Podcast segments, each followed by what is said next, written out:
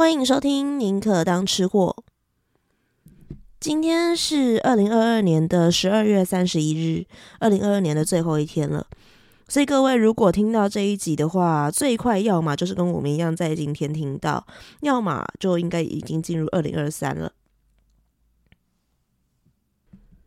难得这次有个三天的小连假，各位应该是对这个连假有一点想法，想要做一点什么的吧？不管是你平常工作很累了，你只想好好趁这个时候睡个觉休息，或者是你觉得呃，如果你在一个不是像北部这种阴雨绵绵、天气比较好的地区，你想要出去走走的话，其实都是很不错的选择哦。那如果你就是那种前述的。觉得说，嗯、我平常就已经好累，然后待在家里好好休息。可当完事待在家里面，什么事都不做，好像也怪怪的。你想要找一些什么东西来做的话，其实挑部片来看也是一个不错的选择。去年的岁末的时候，嗯、我挑了这个一碗拉面的故事，然后并且跟大家讲了昨夜的美食，呃，贤儿煮泡面的那一集，跟大家讲，也因为它也是一样发生在跨年夜的故事嘛。那今年我想了一下，有没有什么跟跨年相关的故事或者是电影可以来讲的呢？然后我就想到了，现在我们要进入的是二零二三年，那不如就来挑一个十年前二零一三，我个人非常喜欢的电影《About Time》真爱每一天。因为挑这部片来讲，是因为我觉得这部《真爱每一天》它是那种很难得的有智慧又幽默的那种小品电影。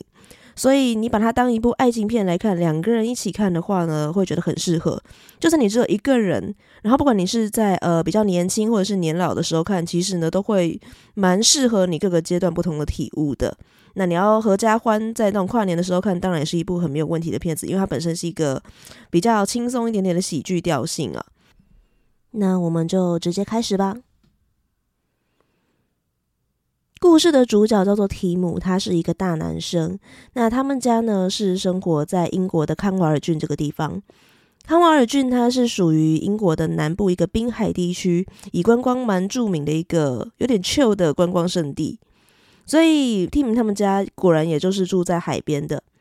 电影的一开场的部分呢，就是 Tim 的独白。他还很年轻的时候，那在讲说他有一个很美好的童年。他们家每天都用同样的步道在做同样的事情，直到二十一岁。那他们每天几乎，他就回忆他的童年的时候呢，全家人就是每天到海边去喝喝下午茶、打打水漂、吃吃三明治，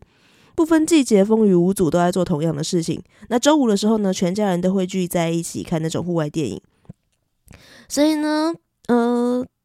嗯、他们家整体来讲呢，是一个比较和乐，然后即使都在做重复的事情，然后没有什么太大的纠纷的家庭。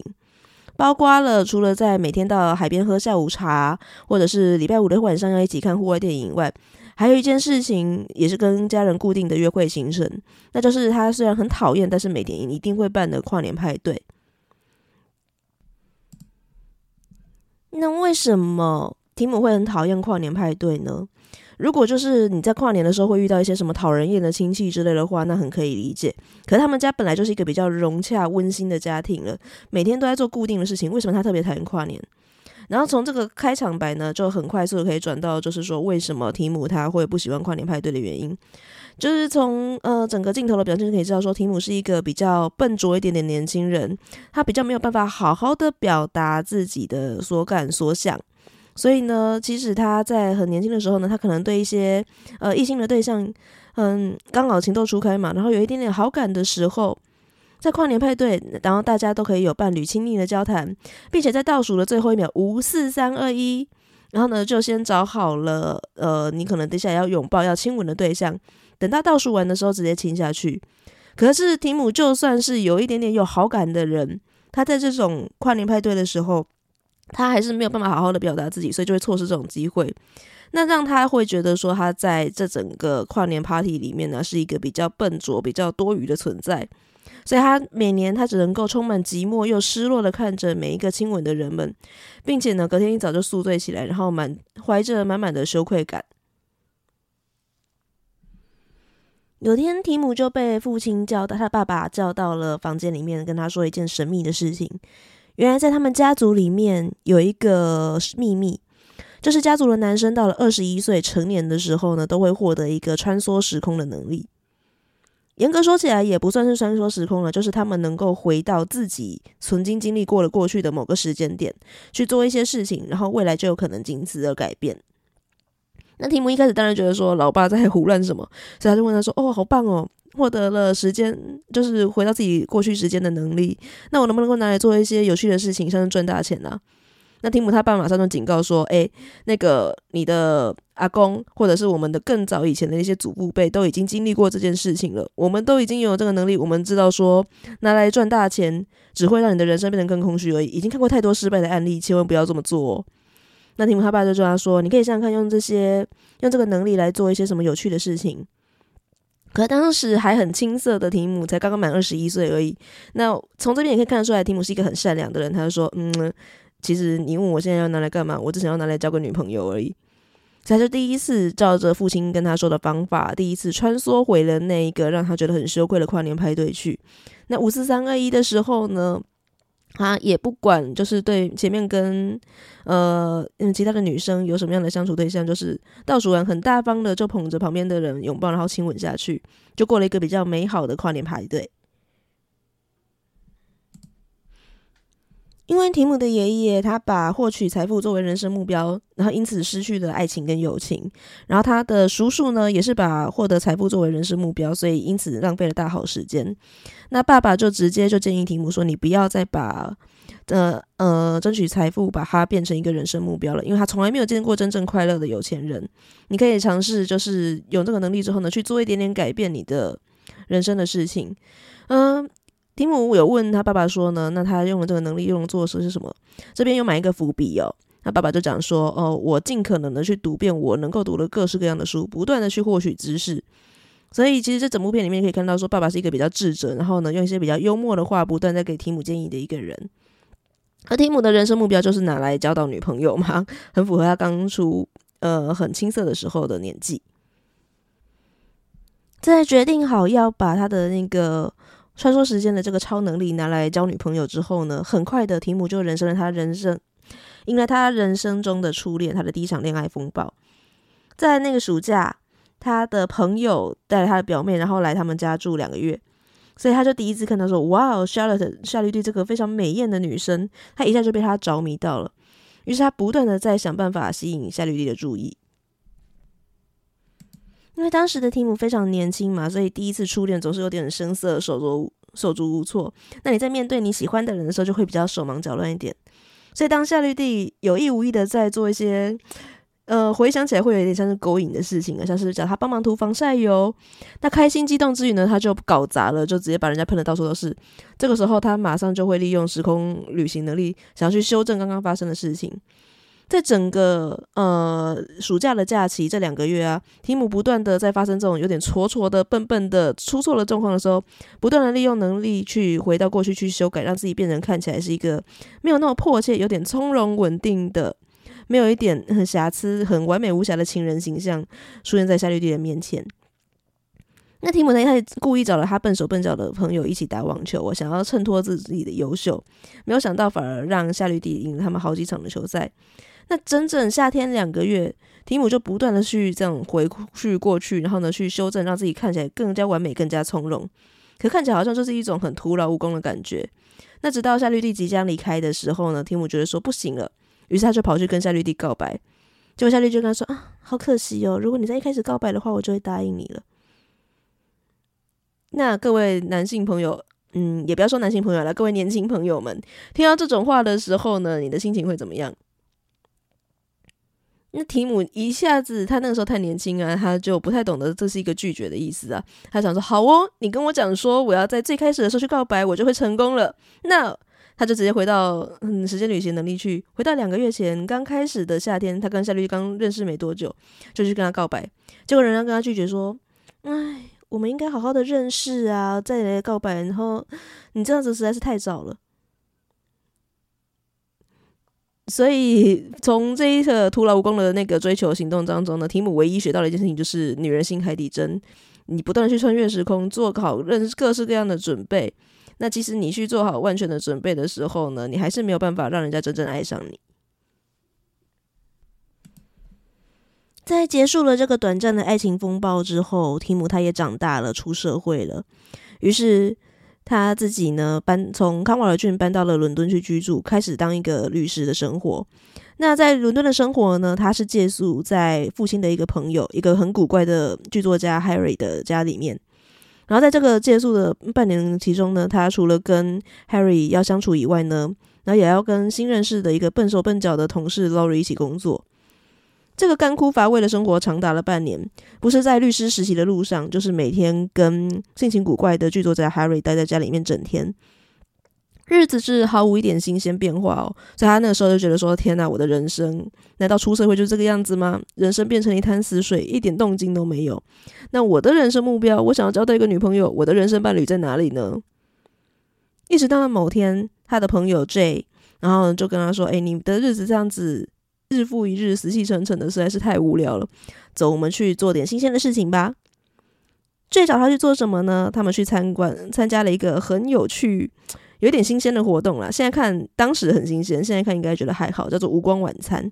也就是你要走到完全没有一点点灯光的地下室去。然后你有可能会跟一些不认识的陌生人并桌，那服务生呢，端上来给你的菜，你也完全不知道在吃什么东西。反正一切就是要在完全没有灯光、伸手无不不见五指的情况下，你要试着用你的双手，然后去找到刀叉，去舀起碗盘中的食物送到嘴边，然后并且呢，试图在看不到对方、不知道对方是谁的情况下呢，跟跟你并桌的呃陌生人来聊天。那这个无光晚餐这个约会呢，终于让 Tim 一般死水的生活发生了变化，出现了一个奇迹。Tim 他透过了这间黑漆漆的无光晚餐餐厅呢，他们认识了跟他们并桌的另外两个女生，其中一个叫做 Mary。那即使在完全看不见对方的真容长相的时候，只能够透过言语来沟通表达。可是 Tim 跟 Mary 他们两个一见如故，谈得非常的投缘。整个晚餐呢，他们在第一次用餐的情况之下呢，居然聊了将近三个小时哦。然后聊的其实是一些很琐碎碎的事情，例如说，哎，你到底长得像谁呀？Mary 就开玩笑说，啊，我长得像凯特摩斯。就借由这种小小的玩笑，然后去衍生出他们聊到了，原来 Mary 是一个超级凯特摩斯的粉丝哦。然后，并且他们还会在这三个小时当中呢，仿佛交代了自己人生一样，交代了各种爱好，然后还可以互相的调侃。在晚餐结束之后啊，怀着忐忑不安的心情，他们终于走出了餐厅，然后想说，刚刚跟我聊了这么投缘的，天哪，他应该是我的真命天子天女吧？长得什么样子？然后说了，哎，其实对方长得还不错哦。所以呢，在这这个本来就已经有心灵交流，然后呢，在看到外貌的加成的情况之下，Tim 很快就拿到了 Mary 的电话。这跟他之前在夏天发生的整个爱情风暴完全不一样哦。所以有的时候，其实电影我觉得这边有一点暗示在讲说，你做好了万全准备，可是当你没有办法很坦率的去接受，或者说这个人真的跟你不是很契合的时候，勉强在一起是不会有结果。那反而是你在完全没有伪装的情况之下，非常自然的去展现你自己，就有可能去找到跟你频率比较合的那个人。那你要怎么判断这个人跟你是不是真的很合呢？真实的爱情它不太会因为呃外貌、呃外在容貌或是身份地位。对，这些或许会有影响，可是最重要的，让他们两个一见如故，然后彼此很投缘，互相充满吸引力的地方，其实在那三个小时的通话的谈话，因为你没有别的事情好做嘛，就是认真的聊天。那这个时候，他们就发现说，彼此是很用心的交流，能够聆听彼此的。有的时候，沟通是一件很重要的事情，可以让你的人跟人之间呢，能够产生更多的信赖跟连接。那当你越了解一个人的时候，其实你就会越去认同他。好，到了这边，Tim 他终于邂逅了我们整剧的女主角 Mary 了，并且邂逅了他的真命天女，他非常的开心的回到家里面。可是几家欢乐几家愁嘛，有人开心就一定会有人难过。正当呃一头兴高采烈的，因为 Tim 他回到家里面的时候，他的室友 Harry 却非常的沮丧，应该说是有点愤怒了。原来这一天晚上，Harry 他苦心写出来的剧作呢，好不容易有上台演出的机会。结果演员居然给他忘词，所以他整部剧就毁掉了。那 Tim 知道这件事情的时候呢，他马上使用了十个人旅行的能力，回到了当天的剧作演出的时候，趁着开演的时候，他来到了饰演辩护律师的演员的那个后台，提醒演员：“你最好要读一下剧本哦。”那你在如果你是一个演员，有人莫名其妙传进后台来，然后跟你讲这些东西，还跟你说：“哎，你最好读一下剧本。”你当然会觉得这个人莫名其妙神经病，把他轰出去嘛。不过也因为这个提醒，他回头又重新再看剧本，并且在当戏演到高潮的时候呢，他成功的把这个台词讲出来。原本讲到这边的话，应该是很完美嘛，他还使用了时间旅行的能力去修正了这段错误。可是没有想到，在这个时空里面呢，忘词的人居然变成了演检察官的那个演员。所以，Tin 眼看着他这部剧又要被毁掉了，他再次使用了时间旅行的能力去回到过去来抢救。他这一次，他直接拿着大字报，然后呢，来提醒那个站在舞台旁边去提醒演员们，你们就一字一句的把这些台词全部都讲完。果然，让这出戏就还蛮为呃圆满的落幕了，并且获得了满堂喝彩。那这部戏成功的结束了，在庆功 party 上面呢听他想到说啊，我终于帮助我的室友解决了一件事情，好，我也要来解决我的人生目标了。我刚刚邂逅的真命天女在哪里呢？可是当他翻找着手机上的联络人名单，试图找 Mary 的手机号码的时候，后来发现说，诶，怎么样呢找不到？这个时候他才意识到说，对吼，在这个时空里面，我时空旅行改变了过去，我帮助了我的朋友 Harry。可是我一整个晚上我在瞎忙什么？我根本就没有去参加那个无关派对，那个无关晚餐啊，所以我根本就没有机会去认识到 Mary，我当然拿不到她的号码啦。诶，各位朋友们，这个时候如果你是 Tim 的话，你会选择怎么做呢？你是要去奉行你爱情至上的人生哲学，回到你有去跟 Mary 呃邂逅的那个无关晚餐呢？还是你要想办法留在这个你已经修正的世界线上面去？让 Harry 能够有他一场顺利的完美演出呢？如果这是一般的爱情片的话，主角当然是以谈恋爱为优先。可是天他其实是一个很善良的人，虽然他是一个爱情至上主义者，但他非常的充满浪漫理想，他一心就想要跟他的真命天女在一起，好好谈个恋爱。可是即使如此，他也选择了留在后面这个世界线，就是他已经修正过的，让他的室友 Harry 保有一个完美的演出。那虽然他已经拿不到了 Mary 的电话号码，他根本就没有遇过 Mary 了，可还是不放弃可以跟 Mary 邂逅的机会，因为他觉得说这是这么契合的人，他再也找不到了。他试图到无关晚餐的餐厅去找 Mary 的联络方式，或者是说他想到了，诶，我们当天聊了非常相谈甚欢的时候，知道 Mary 是一个超级大的凯特摩斯粉丝。所以呢，他看到了报纸上凯特摩斯的展览消息，他想到说呢，嗯，如果你是一个凯特摩斯狂粉的话，你一定会想办法去看这个展览。他干脆就是守株待兔，天天跑去展览上面去看有没有办法好好的，很巧遇就遇到 Mary。那好不容易在这天天守株待兔，终于等到了 Mary。可两个人相见的时候，这个时候的 Tim 对 Mary 来讲其实是一个陌生人。而 Tim 就直接一抛出脸书说什么啊，我很喜欢你刚剪的发型啊，我知道你是个凯特摩斯的狂粉。其实讲的全部都是当天在无关晚餐的时候，他们已经聊过，Mary 主动透出来的讯息。可是这一次的初遇啊，却突出透露着尴尬跟不自然。Mary 当然是一个很好的人，他没有直接马上的拒绝 Tim，可他也觉得说 Tim 怪怪的。而这一场穿越也不是一个徒劳无功啦。就是 Tim 在这一场穿越的时候，发现天啊，这个世界线的 Mary 她居然已经交到了男朋友。于是 Tim 就马上不放弃的问说：“哦，我好想知道你们是在哪里认识的，可不可以告诉我多一点细节呢？”透过这样的询问，他知道说，因为他们才刚刚交往一个礼拜，那能够让这个男的跟 Mary 在一起交往的契机，就是因为呢，他 Mary 被邀请到了一个很尴尬、很想要赶快逃开的派的派对，而这个男的刚好出现，解救了他。所以 Tim 马上知道了这个细节之后呢，就再一次运用他时间旅行的能力去一样出现在那个 party，抢先在那个男生出现之前呢，解救了 Mary。而这个时候世界线呢，也因为这个英雄救美的举动，他们两个终于在一起了。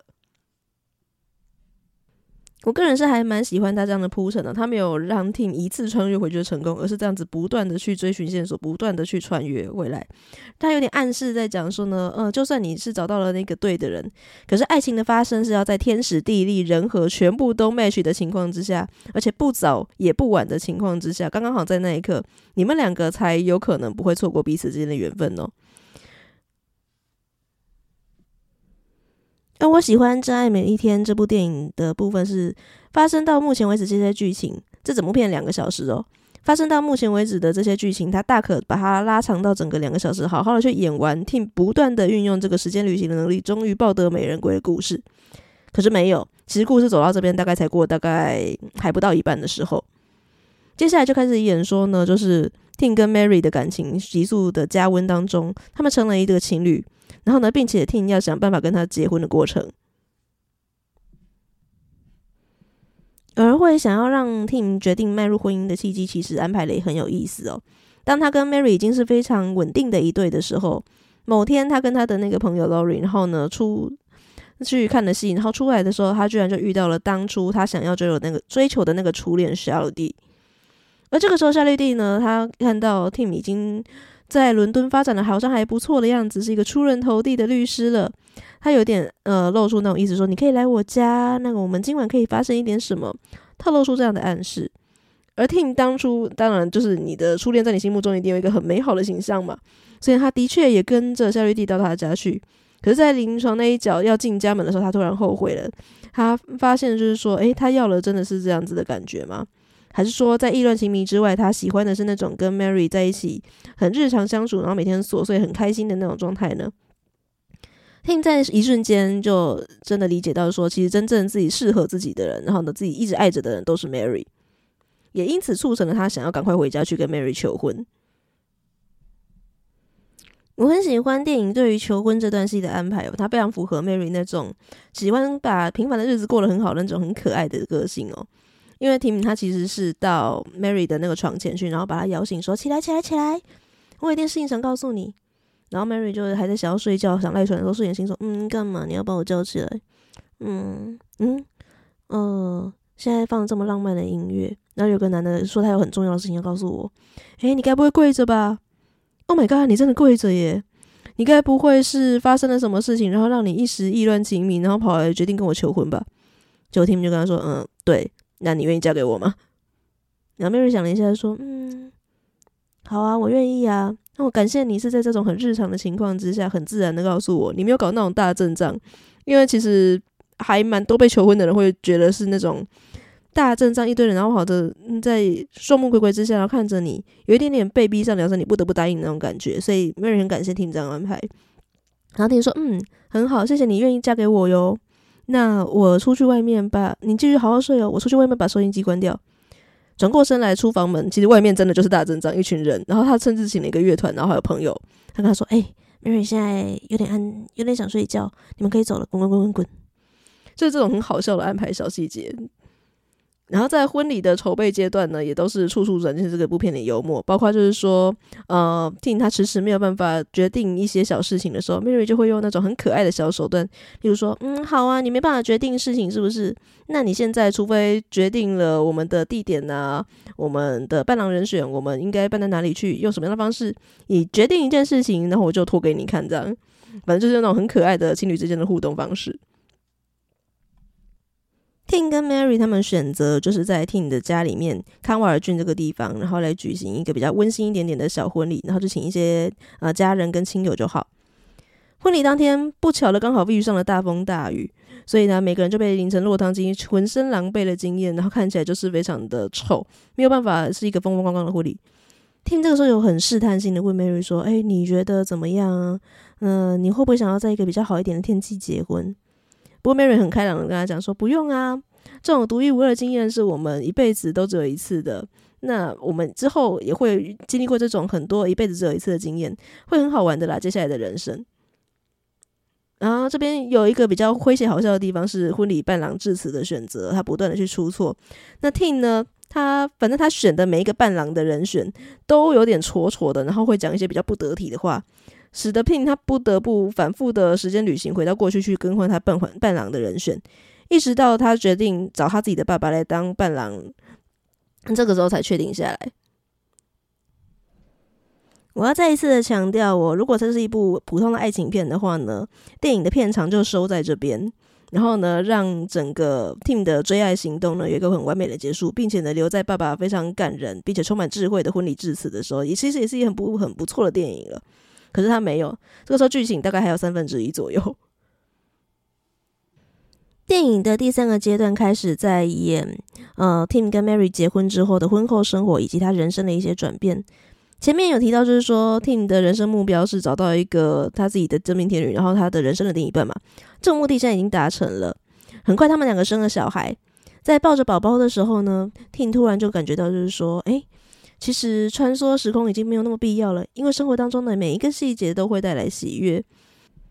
而 Tim 果然也如同他这段独白所说的，他是一个很有责任感，并且还蛮知足的人。他已经拥有的，他借由他这个能力去得到他想要的东西了，所以他可以顺顺的这样过下去。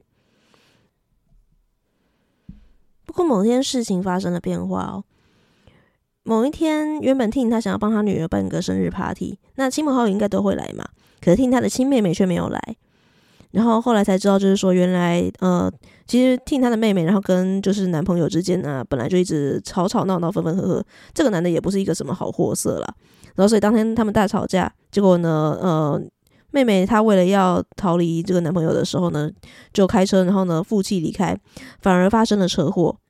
而因为这个男的本身也不是什么好东西的关系，所以其实 Tim 早就已经希望妹妹可以跟这个男生分开。那情急之下，看到妹妹她受伤这么严重天就想说不行，我不能够再让这件事情发生了，我一定要去回到过去去导正这一切。这我的妹妹这么好的人，她不应该要遇到一个渣男呢、于是他就回到了那妹妹，然后跟那个男生在一起的那一场跨年派对去。他直接拉着他妹妹呢，然后回到当年他们都还很年轻的时候，试图让他去喜欢上别的人。那果然，在这个世界线呢，妹妹她去修正，去喜欢上了喜呃，这也就是他的那个 Tim 的另一个好朋友，而不是那个渣男了。于是 Tim 就很心满意足的想说：“好，我修正了，我可以再回到我的过我的时间点，我的那个美好的婚后生活了。”结果当他回来之后呢，居然就发现说：“天哪，他原本应该是一个可爱的女儿啊，怎么变成了一个小男生呢？”这个时候，他才非常慌张的去找他爸爸认识确认。其他的时间旅行的规则，原来你时间旅行是真的会改变一些未来，而且这个未来改变的程度比你想象中还要严重哦。最严重的就是，如果你已经有小法小孩出生了之后，你就千万不要再回到未来了，因为呢，你过去所做的任何事情都有可能去改变到你接后的人生。你有可能还是会遇到一样的对象，但是呢，呃，你跟你对象就是在一起连结的时间呐、或是你精子发射的时间等等的，都有可能受到改变，以至于你的宝宝变成另一个人。于是这个时候的，Tim 他终于知道说他必须要做一些取舍了。自己先前是关心则乱，可是其实最好的做法就是如同他妻子 Mary 所建议的一下，就是我们在旁边关心妹妹，可是让妹妹自己去对自己的人生做出负责，她自己去解决她的感情问题。我们在旁边守护他就好，所以 Tim 就回到了他没有修正过的那个时间线上，依然他生了那个女儿，并且他跟妻子 Mary 好好的守护妹妹小凯。在 Tim 夫夫妻的守护之下，小凯也终于脱离了渣男，去追寻自己新的感情生活。从这边呢，Tim 呢，他终于就可以理解到，就是说，呃，去关心别人，而不是去担心别人，才能够学会让他人自己去面对、接受、处理，放下自己的人生课题。最好的方法就是每个人的人生课题都自己去想办法解决。那我们旁人能够做的东西，就不是插手去干涉。而电影给 Tim 的最后一个人生课题，则是要他面对亲人的离别。某天接到电话的时候呢听他终于知道了，原来呢，他爸爸早就已经得了癌症很久。而这个时候也才揭露，就是说为什么他爸爸可以在电影一开始出现的时候，就是一副很从容不迫、很很充满智慧的样子。为什么他总是在看书，而且五十岁的提早好好的从大学退休了呢？原来是因为他早就已经经历过了，知道自己得癌症的时候。可是他的抽烟是很早很早在生小孩之前就已经发生过的事情。当他知道自己得癌症的时候，小孩都已经出生了，所以他只能够接受自己得了癌症必须死去，然后呢的这个事实，然后好好的陪着伴父嗯 Tim 兄妹他们长大。可是他想要再多陪儿子多打几场球啊，然后多看看自己女儿的一些过去，所以他才会选择在五十岁的时候呢，就先提早退休，然后呢去读遍各式各样的书，并且。在他们全家呢都还很小朋友都还很小的时候呢，努力的去多制造一些家庭时光。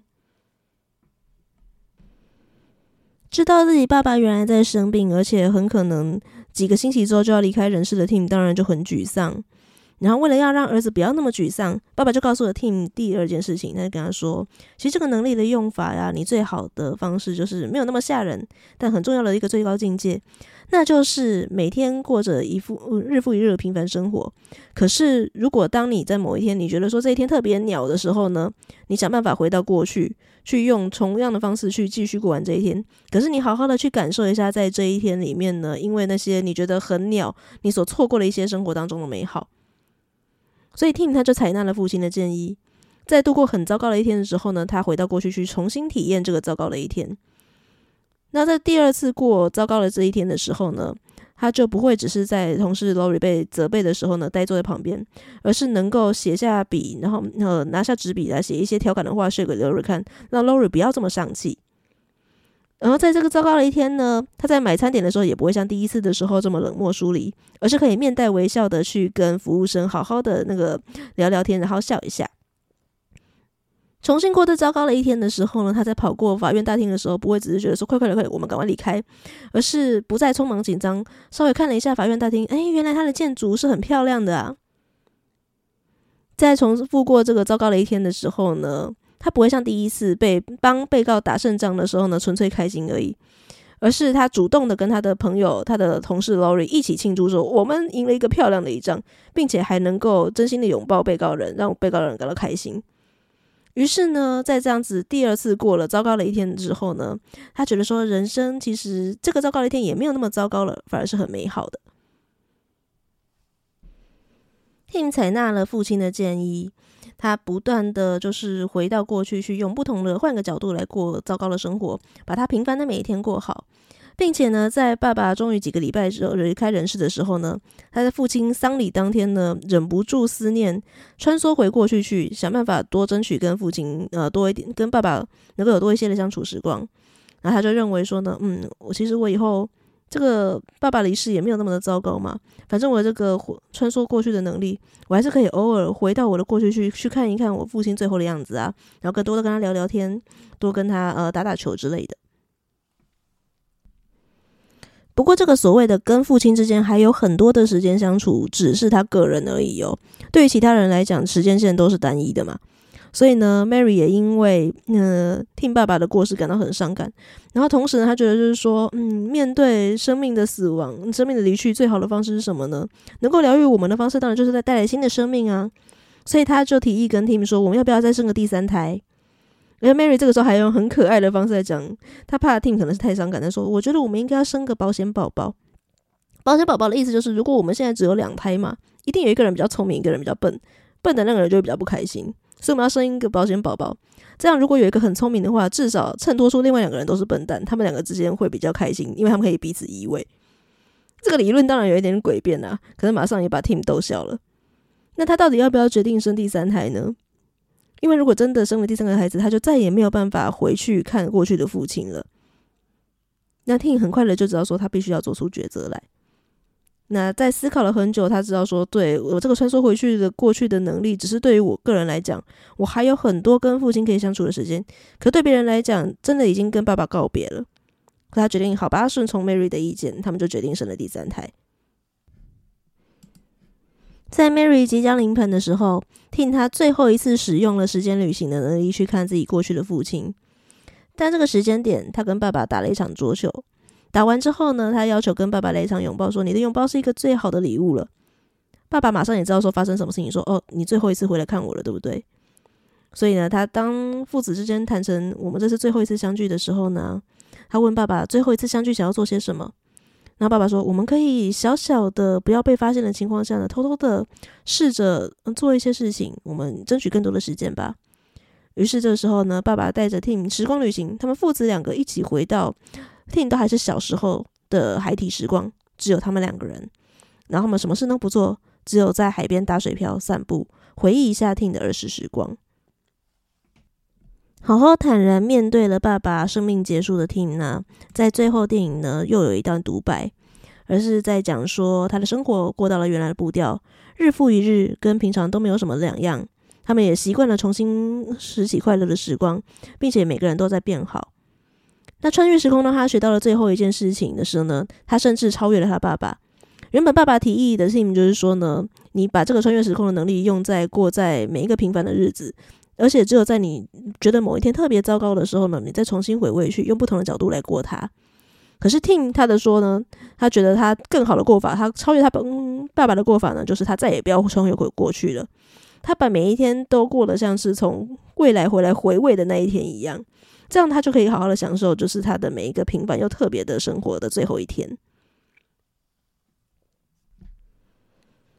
我很喜欢这部《真爱每一天》About Time 的原因，就是因为他在很有限的篇幅里面去，然后呢，用了五个比较大的转折点去好好的铺陈了整个 Team 他借由这个穿梭时空的能力，他好好的去完成他的成长曲线的有一段故事。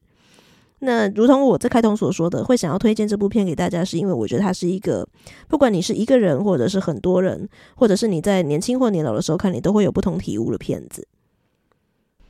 在这二零二二的最后一天，就推荐大家可以去把这部片找来看，好好度过个跨年的节日，或者是你进行一些反思，好好的去想说，呃，对我们如何的去借由这部片，去把我们日复一日有点平凡的琐充满琐碎事情的日子，把它过得有滋有味呢？反正连假有三天嘛，大家可以好好想一想。甚至你也不一定要在连假这三天的时候去找这部片来看，任何时候看其实都非常的适合。好啦，宁可当吃货是一个吃货频道，我们是一个讲食物的频道，所以稍微休息一下，让我喝个水。我们等一下还是有美食的 bonus 的哦。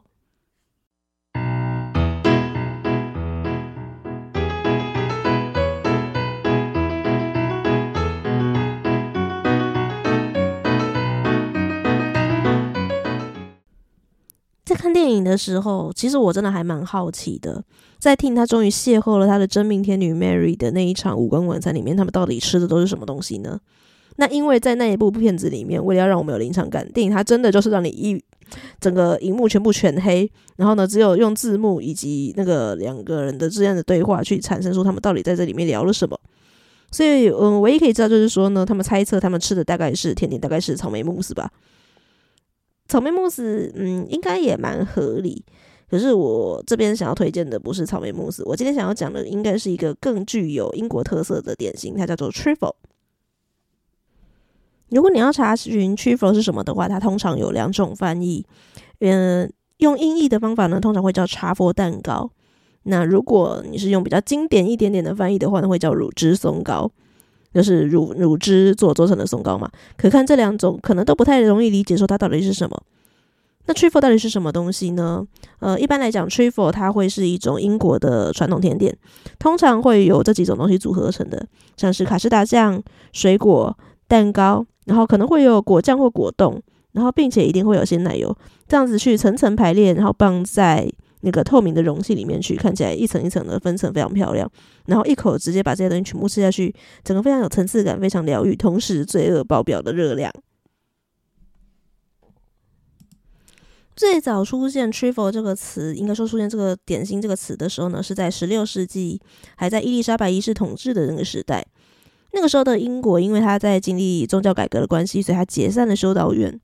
而很多修道院的地啊，就被很多的一些，例如说像是呃中产阶级啊，或是商人他们呃买起来，再这把这个地把它圈起来，做一些畜牧业之类用途了。所以这个时候的乳制品产量呢就暴增。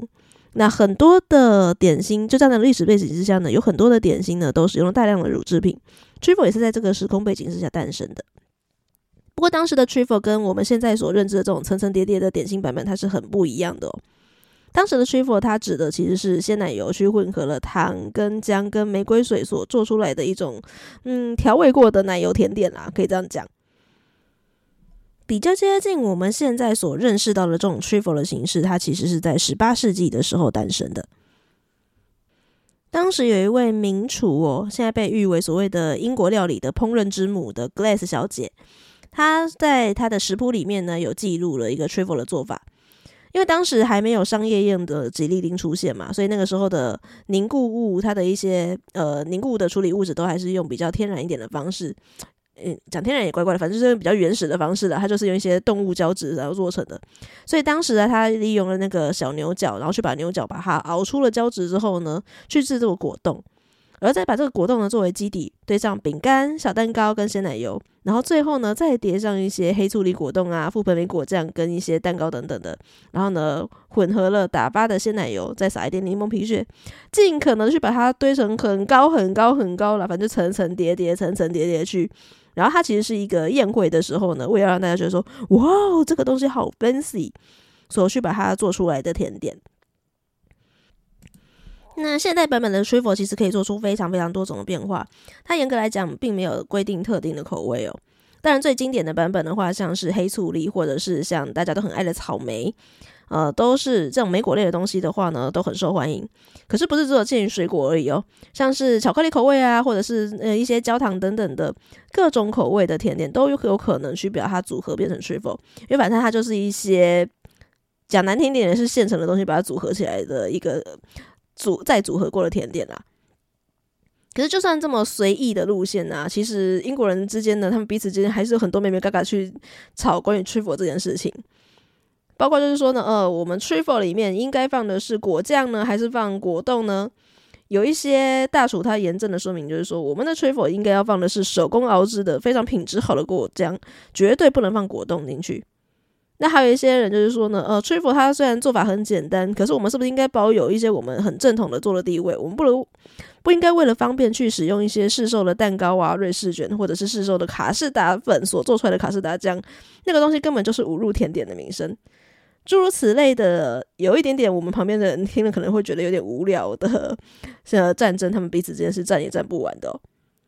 那不过大部分的人其实吃 Trifle 呢，他不是到餐厅里面去吃。啊，当然你在超市里面可以去买得到，就是组合好了的 Trifle，有一些餐厅也会供应。可是大部分的人认为最好吃的 Trifle 其实是在家里面用自己最喜欢的那些食材随意组合出来的那一种。这边稍微岔题一下，我很喜欢的一个乐团 T Z Back，他们曾经出过一首歌叫做《周日午后的妇女时光》。那这首歌呢，它其实就是一个仿，有点像是呃，真的是那种周日午后家庭主妇会收看的那一种烘焙的那个。呃，烹饪料理教室的那种电视节目，然后呢，歌词真的就在教你，前面就在教你，就是说你在这种电视节目里面看，你会看到的一些食谱，像是英式烤牛肉啊，像是 Trifle 等等的。那里面有一句歌词就讲到，就是说呢，饭后甜点，如果你要顾好你老公的胃的话，那你饭后甜点呢，就应该要准备草莓 Trifle 配甜酒。那这个滋味呢，会比你烤那种很无聊的那种 brownie 呢，它还要疗愈太多太多了。的确哦，只有你自己做的时候呢，你才有办法去调整你想要的 Trifle 的甜度，包括你想要吃什么样的水果。那我的水果应该是新鲜的草莓呢，还是我用市售的果酱就好了呢？我的水果要放多少，奶油要放多少，这个比例我要如何调整呢？那我的蛋糕体，我想要用市售的海绵蛋糕呢，或者是我自己烤一个蛋糕，或者是买那种瑞士卷来组合呢？那我要不要加一点酒呢？加点酒会不会比较提味呢？通常会出现在家庭餐桌上的 Trifle，最常扮演的角色就是像我们这种，呃，比如说圣诞节啊，或者是那个岁末的时候，然后大家就是有 party 的时候呢，在最后端出来让大家全家都鼓掌欢呼说，哇，好棒哦，我们有一个很疗愈的 ending 的这种华丽甜点。那当然也有可能是你平常在冰箱里面呢，就是是有这些东西。那你今天好累，好累，好累，你想要让自己有一点点疗愈时光的时候，你把这些东西拼出来，用热量来安慰自己的这种清冰箱料理哦。反正我是觉得这个东西，大家真的很可以在家里面自己试试看。材料取得都不难，你完全可以在超市里面全部去把它买来，然后自己去组装好就好。唯一要注意做的事情就是，你真的要找一个比较漂亮一点点的透明容器，这样层层叠叠，你才可以看出层层叠叠的效果。而且呢，对外很漂亮，你还会被自己的心情也稍微疗愈到。那大家一定会想说呢，明明我前面就已经讲过，《真爱每一天》这一部电影里面出现过的甜点是草莓慕斯，我干嘛讲 Trifle 呢？好啦，我要最后结束一个梗了，因为 Trifle 这个词它不是只有指甜点而已，它在英文当中还有另一个用法，就是一些小小碎碎的琐事，非常的符合真爱每一天。他在跟你讲说，最好的生活就是你平凡的过完每一天。那以这样的精神献给大家，二零二二最后一天。希望大家也可以把每一天的琐事，把我们这个二零二二的最后一天，把它很平凡的过完，然后很平凡的去迎接二零二三，甚至是后面的任何一天哦。其实这些平凡的每一天呢、都可以是非常精彩的一天。好，宁可当吃货，我们下次见。如果呢你喜欢我们节目的话呢，不要忘记在 Apple Podcast 或者是 Spotify 帮我们订阅留言哦，或者是推荐给你的亲朋好友们，让更多人可以知道我们的节目。我真的很希望二零二三的新的一年，我们的排行能够再往前冲一点点，让更多人知道啊。啊，如果你真的很害羞的话，也可以来 Facebook 或是 IG 来找我玩啦。总之，让我知道你喜欢我们的节目。我们下次见，拜拜。